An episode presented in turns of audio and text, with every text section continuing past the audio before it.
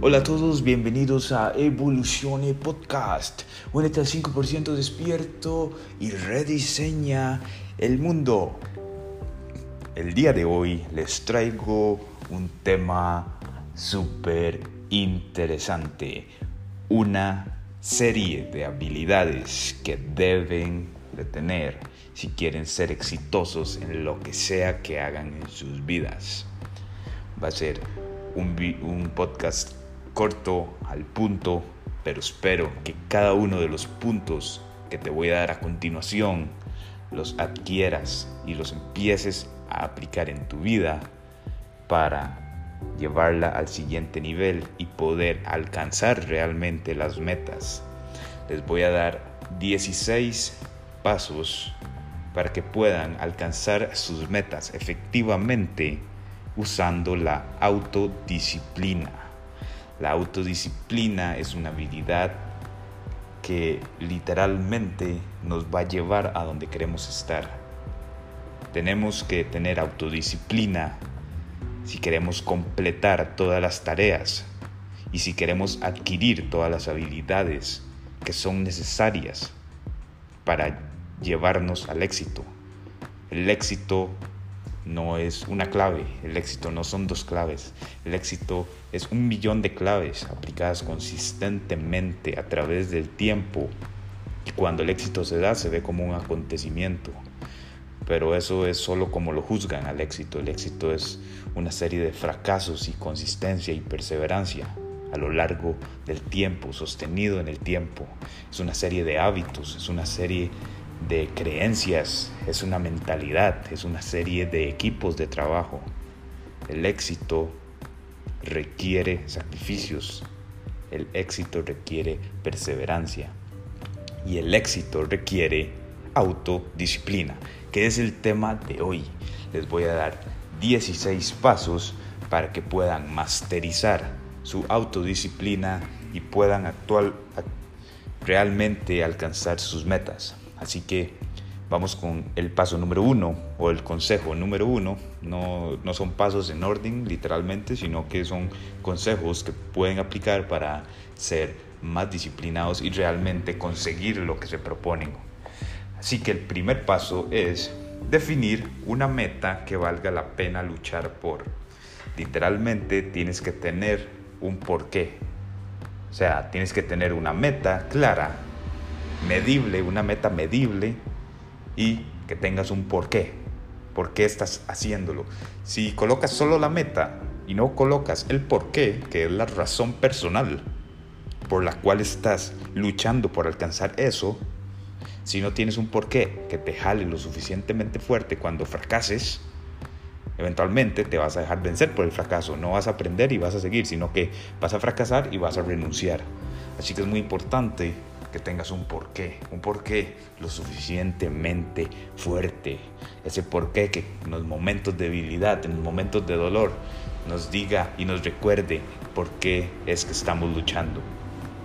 El paso número dos es de destruir o literalmente partir la meta en piezas más pequeñas. Entonces debemos partir esa meta en piezas más pequeñas y acomodarlas en una rutina. Y ese es el paso número 3. El 2 es de, construir la meta.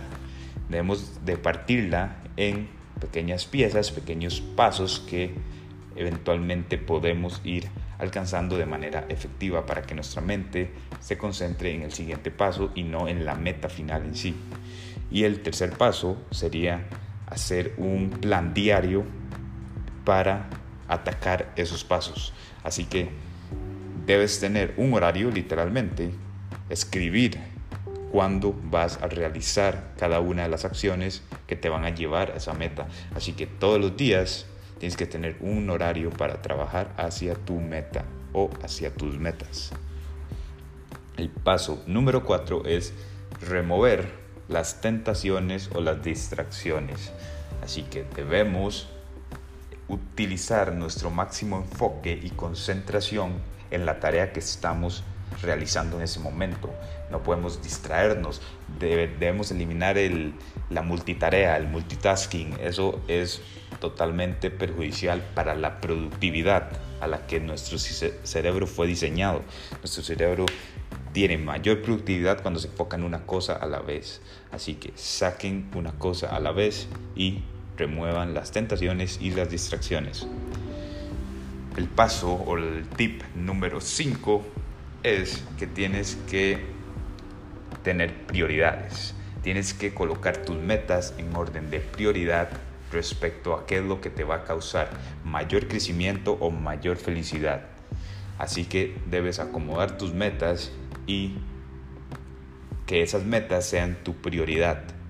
Recordemos el, paso número uno, el por qué es lo suficientemente fuerte. Eso es lo que nos va a recordar por qué estamos haciendo las cosas, pero debemos priorizar. Debemos priorizar y debemos decir cuál es la meta más importante y por qué la estamos haciendo. Así que prioricemos y verán cómo a alcanzar sus metas se hace una tarea mucho más fácil. El paso número 6 es no esperar a sentirnos bien. Eso es lo que hace la mayoría de las personas. Por eso la mayoría de las personas no obtienen lo que quieren y no, no tienen la vida que quieren y no tienen las cosas materiales que quieren y no tienen las relaciones que quieren y no tienen el cuerpo que quieren y no tienen la salud y la vitalidad que quieren. ¿Por qué? Porque todo lo posponen. No es lo suficientemente em, necesario para ellos, no es algo vital. Tienes que hacer en este paso número 6 que tu meta sea algo de lo, de lo cual tu vida dependa. Tienes que hacerle entender a tu cerebro que si no consigues esa meta, vas a fracasar radicalmente en tu vida en general. No digo que en el proceso para llegar a esa meta vayas a fracasar, eso es posible, pero aprendes de los fracasos y sigues. Pero si eventualmente no consigues esa meta, tienes que asociar eso a un dolor profundo, a un fracaso profundo, a que tu cerebro asocie mucho dolor a no alcanzar esa meta.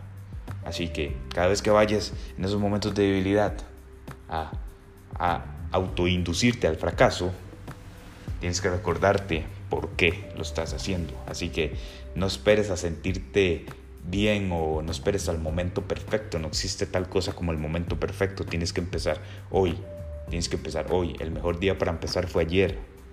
Hoy es el segundo mejor día.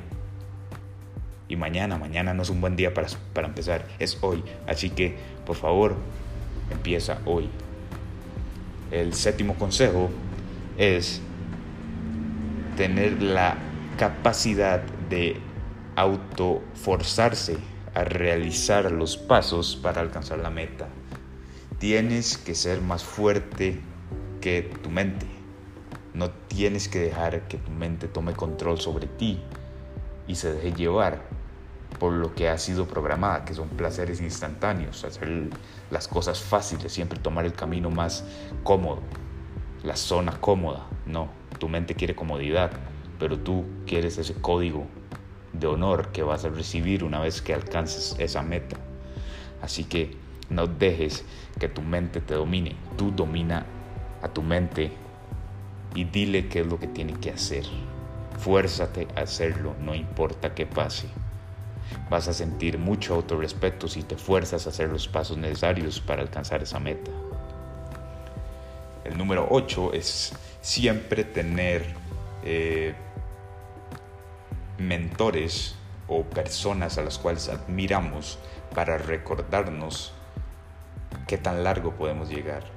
Entonces, tipo personas que han llegado largo en cualquiera que sea el ámbito en el cual estás luchando por una meta, esas personas lo han logrado, han llegado ahí. Esas personas han entendido y han aplicado la fórmula del éxito para llegar ahí. Tú tienes que estudiarlos y no solo estudiarlos, tienes que motivarte por lo que ellos han conseguido. Los resultados que ellos tienen son posibles si tú sigues los mismos pasos que ellos siguieron. Así que siempre ten un modelo a seguir. El paso número 9 es que hay que programar eh, periodos de descanso y periodos de recompensa. Nuestra mente asocia placer a las recompensas y cada vez que nos damos una recompensa por seguir los pasos o por realmente trabajar hacia, hacia la meta, tu mente va a asociar placer a realizar esos pasos, porque cada vez que realizas los, pasos, te das una recompensa, entonces tu cerebro asocia recompensa a seguir los pasos. Así es como se educan los animales, literalmente. Así que así es como se educa nuestro cerebro reptil, que es la parte no consciente de nuestro cerebro. 94 al 98% de lo que pensamos es subconsciente. Así que así educamos nuestro cerebro reptil. Date una recompensa, date un break, pero que esa recompensa no sea autosabotaje, ¿verdad? Tiene que ser una recompensa en otros términos, no que vayan relacionado a la meta en sí. El paso número 10 es que fallar, incluso por un día, no es una opción. Tienes que ser consistente. Y esto es el efecto compuesto. Si fallas un día, es muy probable que llegues a fallar otro día. Y así sucesivamente. Así que, por favor, no te permitas fallar ni un solo día. esto explica mucho la regla del 100%. Esta regla explica que es mucho más fácil comprometerse 100% con algo a que comprometerse solo un 98%. O sea, dejando ese, ese margen de error que en muchos momentos es el, yo no lo llamaría margen de error, lo llamaría margen de autosabotaje, porque ese margen de error es lo que nos va a, a, llevar a la mediocridad, literalmente. Así que sé duro contigo mismo y no falles ni por un día, porque así ganas autorrespeto y ganas una de las creencias más poderosas, que es la creencia en ti mismo. El paso número 11, tienes que medir lo que importa, Tienes que medir tu progreso. Tienes que llevar una serie de anotaciones de cómo tu progreso va. Cómo están tus emociones respecto a esa meta. Cómo has progresado. Cómo has desprogresado. Literalmente tienes que tener claro, muy claro, cuáles han sido tus progresos desde que empezaste a trabajar hacia esa meta y cómo puedes mejorar. Pero para eso tienes que medir, porque no se puede mejorar lo que no se puede medir. El punto número 12 es que tenemos que tener eh, literalmente mini metas mensuales. Hablamos de partir la meta en piezas más pequeñas en el paso número 2, pero ahora el paso número 12 es tener metas mensuales. Literalmente es una meta mayor Metas mensuales pueden ser metas semanales y metas diarias. Así es como se eh, construye una meta mayor. Así que mensualmente siempre ten en claro cuál es la meta. El paso número 13 es autoanalizarse respecto a tu progreso. Cómo te vas sintiendo emocionalmente respecto a tu meta y cómo puedes linkear emociones positivas a tu meta. Una vez que alcances esa meta, ¿cómo te vas a sentir?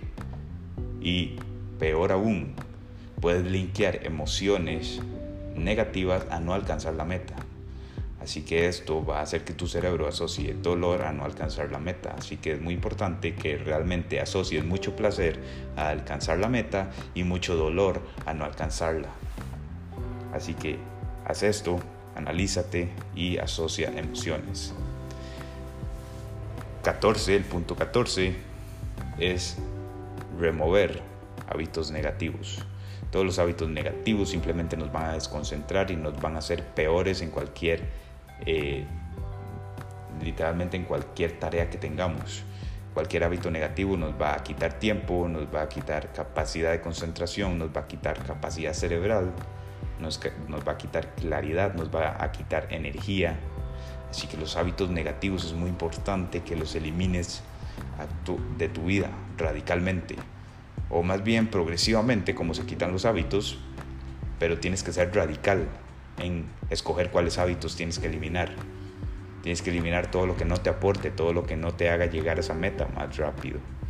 Así que elimina los hábitos negativos, elimina las distracciones. El punto número 15 es un reto. Tienes que asociar un reto a la meta y es sumamente efectivo. Cuando el ser humano es retado a hacer algo, incrementan sus capacidades de éxito en un 30%. Así que es muy importante que utilices ese grandioso 30% de poder a tu favor si te auto incluyes o te autoasocias a un reto. Así que haz un reto, un reto de 50 días, un reto que te haga seguir asociado a esa meta, seguir linkeado a ese poder de ejecución por 50 días. Por 50 días no falles, por 50 días sigue y verás que si puedes completar esos 50 días es muy probable que puedas completar lo que se te dé la gana en la vida. Y el punto 16 es usar esta disciplina para convertirse en un superhumano en todas las áreas de tu vida. ¿Qué es lo que se requiere para ser un superhumano? Pues todo eso que hayas respondido en tu mente a esa pregunta, todo eso que requieres para ser superhumano, se necesita disciplina para obtenerlo.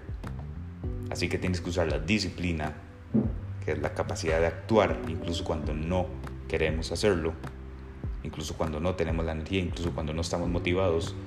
Si somos disciplinados siempre vamos a tomar el control y vamos a tomar acción. Se requiere disciplina para controlar nuestras emociones, se requiere disciplina para hacer las cosas, se requiere disciplina para ser consistente, se requiere disciplina para pensar positivamente. Se requiere disciplina para hacer dinero, se requiere disciplina para ser bueno en un deporte, se requiere disciplina para perder grasa, se requiere disciplina para ganar fuerza. Y por eso te motivo a que sigas y sigas por 50 días y por más, por el tiempo que sea necesario para que logres tus metas. Esto ha sido Evolucione Podcast, episodio número 11. Espero que te haya ayudado. Aplica todos estos 16 pasos y verás cómo tu vida llega al siguiente nivel.